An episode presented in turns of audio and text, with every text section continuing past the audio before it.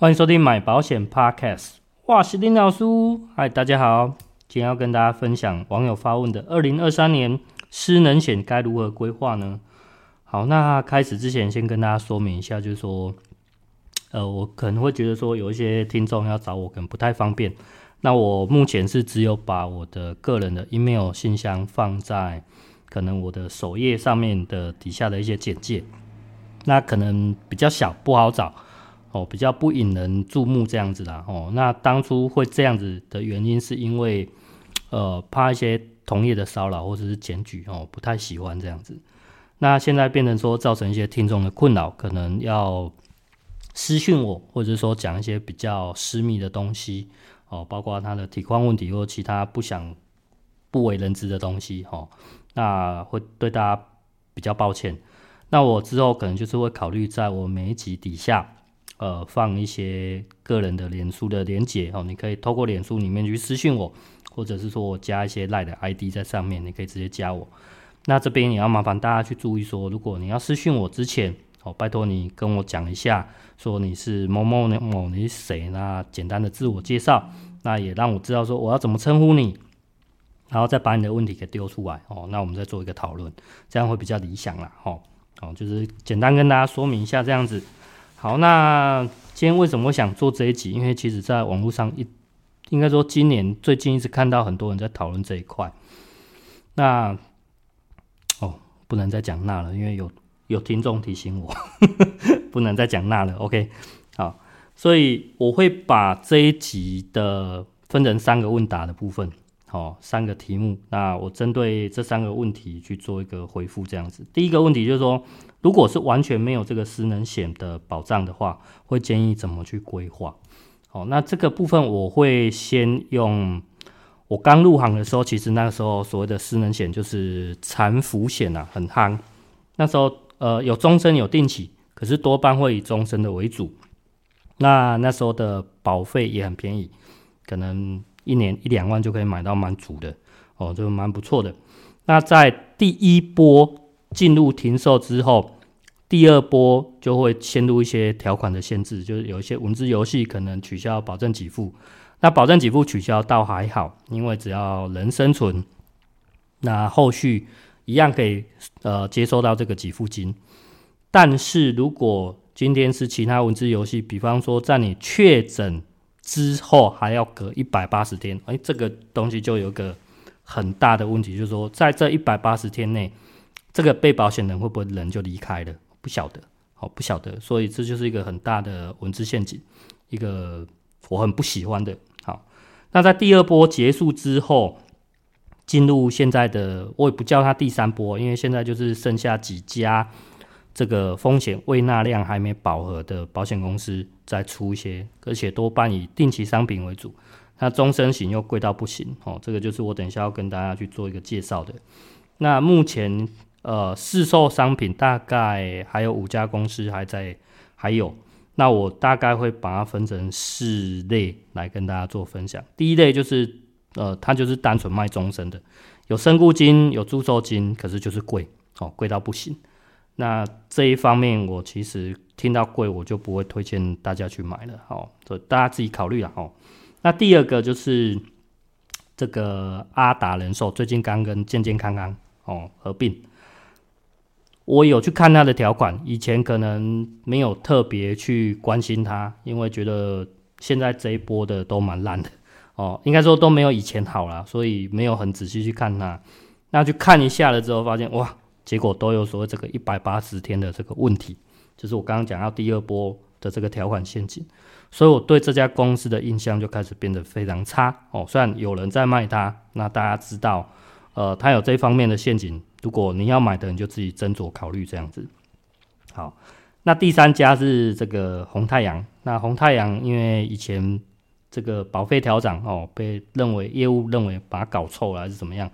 哦，还是没有诚信干嘛的哦？但是这方面我都没有很在意，反而是他现在的商品线，我认为条款都很完整。然后他这一次的失能险一次金保费，我也觉得是可以接受的。所以相对性规划来讲，他也没有阻约任何的太大的限制啊，哦，没有太大的限制，反而这个我觉得可以做一个补强，还可以接受。好，再来第四个会跟大家分享，就是因为它有两家公司都有类似的限制，哦，一家就是智慧好伙伴，哦，大家去查一下智慧好伙伴就知道哪一家，在银行业也很有名。那在另外就是就是阿联，哦，阿联人寿在投资型比较有名，好，那这两家都有什么问题？都有卡一个叫做寿险保额的问题。那这个寿险保额的问题，我觉得是这样子的啊。今天既然大家知道失能险热卖，那保险公司也想赚这一块，所以保险公司就利用了这个投保规则，你必须要买高额的寿险，不管是定期的也好，终身的也好，我就是要你买足寿险，然后你才可以买我们家的失能险。它本身就是一个有限制的、有限制的投保规则。那有限制的业务会不会去打破它？一定会，这叫上有政策，下有对策，所以一定会有人去打破它。那我们知不知道？我们自己也知道。那我们自己会不会这样搞？会。认真讲，所有的呃一些保险的大事件爆发，其实都跟业务员有关系。那业务员希不希望保护也这样子搞？不一定哦，不一定。告诉你为什么？因为。好，以最近有人在网络上教说，啊，我投保了这两家之后，然后教你呀、怎么把这个呃定期寿险退掉啊，退件之后啊，你就反正你就保费就退回来嘛，然后你这主约再做一个减额缴清。我告诉你，不明呃不是很明智啊。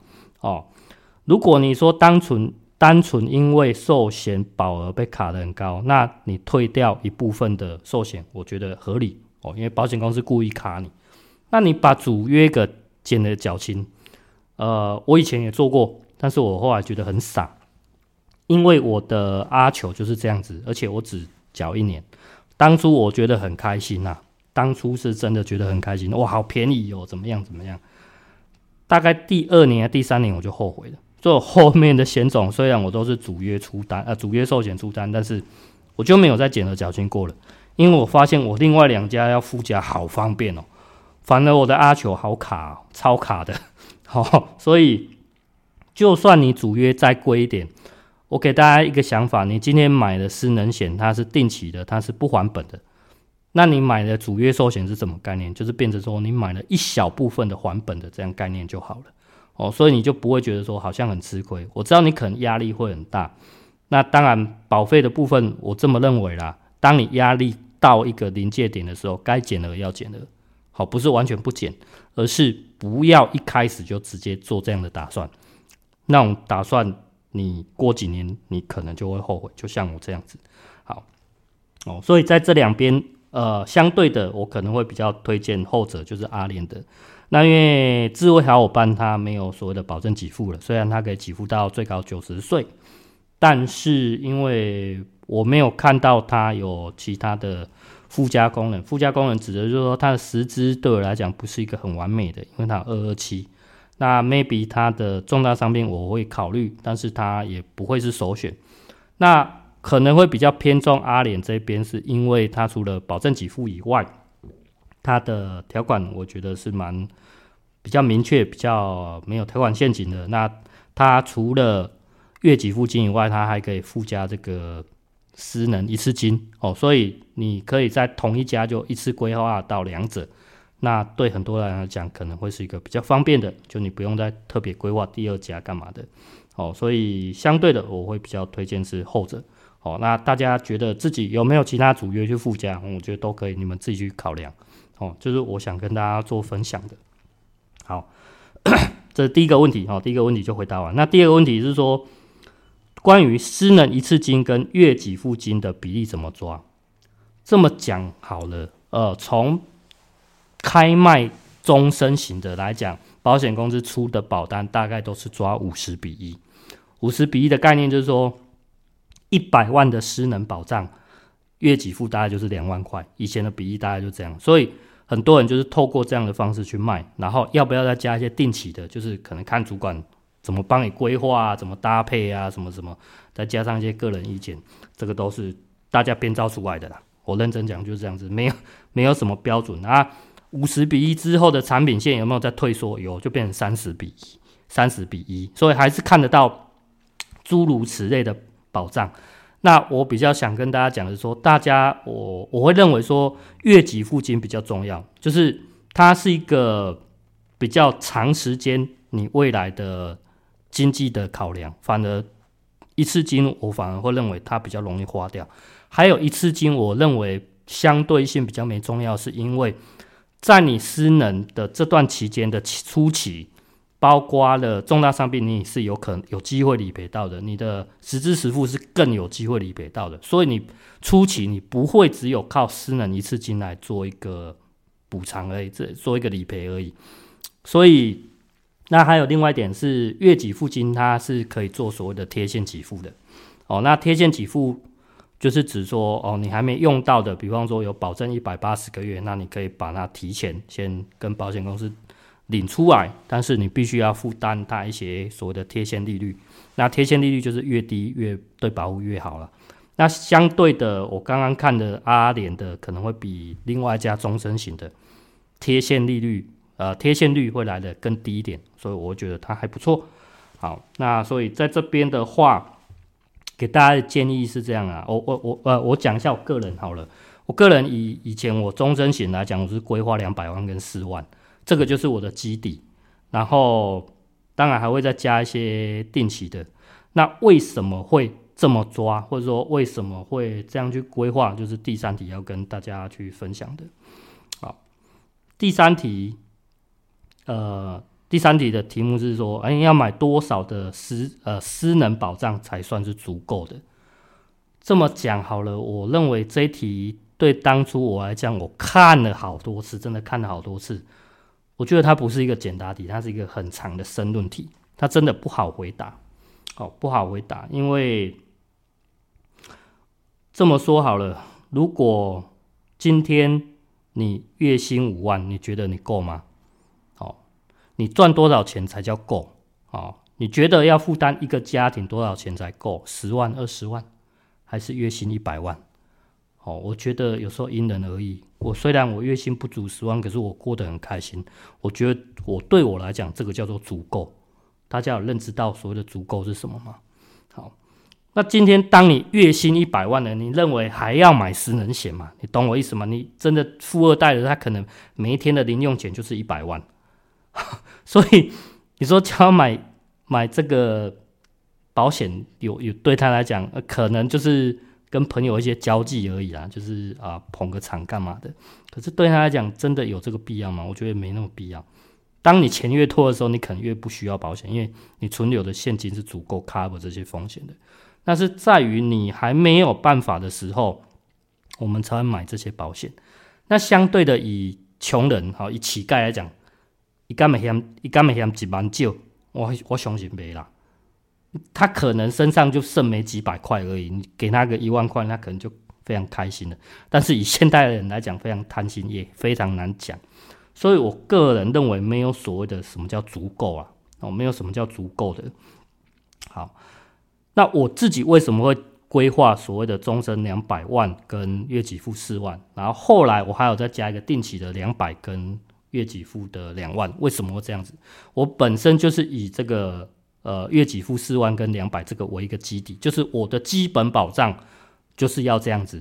我觉得没有它不行，所以它对我来讲是很十足的安全感，而且它又是终身条款又非常优秀。好，那为什么我还要再多花钱去买这些？因为我觉得那时候我就觉得，诶，它快停售了，那它的商品你不差啊，所以那我可不可以规划到五百万？可以呀。那我为什么不规划到不五百万？因为我不会去贪。我别去消贪呐，哦，有真的是有人就是为了要停售，然后一次就把它灌满，但是我觉得没有必要，真的没有必要，因为这些都是你的成本，都是你要付出的保费，到底谁赚走？到底是你赚大还是保险公司赚大还不晓得。那月给付两万，我为什么会抓这么低？是因为，哎，我当初有想过再加个四万五万呢，有有想过，可是看到后期保费，诶，还是很吓人呐。那我何不留一点钱？懂我意思吗？就是说，有时候人要量力而为，而不是贪小便宜，而不是说做到所谓的足够。我认为“足够”这两个字，很多意义上是业务员去灌输保护的观念，认为你买这个东西叫太少，然后加他的东西才叫足够。那未来他会不会还认为不满足？会，因为他一直推销你，一直卖你保险，所以他未来没有所谓的叫足够的，这样懂我意思吗？好，所以这个足够的定义应该是由你自己保护自己本人来去定义，怎样叫足够？OK，我这边想要给大家一个我自己的建议，我我相信可能大家没有，或许没有办法理解，或者说不认同，那我就无所谓，反正我就是讲述我自己的看法哦，大家接不接受看你们自己。我认为就是说，第一个量力而为哦，量力而为，你有偌济钱，你开开偌济就好啊，卖手讲爱个关个百啊。第二个不匮乏，不匮乏就是说，你今天有的保障，你不会让你觉得说，哦，好像好少，会一直不够。只要你没有那个匮乏感，你就不需要再去额增加额外的保障。哦，第三个，不要贪，不要贪心，千万不要贪心。很多的投资部分，或者是说啊买保险不，很多人都是为了贪贪便宜，或者说贪它的好。记住前面这两个，只要你没有，呃，只要你量力而为，你不要太超过，我觉得这个已经是一个很很紧绷了，哦，很紧绷了。我真的是这样奉劝大家，所以这东西有标准答案没有？但是我想要给它做一个比较好的定义，就是刚刚讲的量力而为，然后不匮乏，然后不要贪，就是这样子哦。所以。我觉得这是我我他给我的一个申论题啊，因为我跟这个听众也非常好，所以，但是有时候我又不知道说我讲出来的东西他能否接受，有时候当然会有所谓的意呃意见相左的问题，但是我也是觉得我真心为他好，因为我一直觉得他所购买的保障是相当足的，但是他会一直认为说自己很多不足，尤其是在失能险这一块。这也是我很想要去提醒他的哦。那也不管他听不听得进去，反正我希望说透过这样的方式，那传达给更多的人知道。OK，好，那今天就跟他分享这样，又有点长了，就这样了，大家再会啦，拜拜。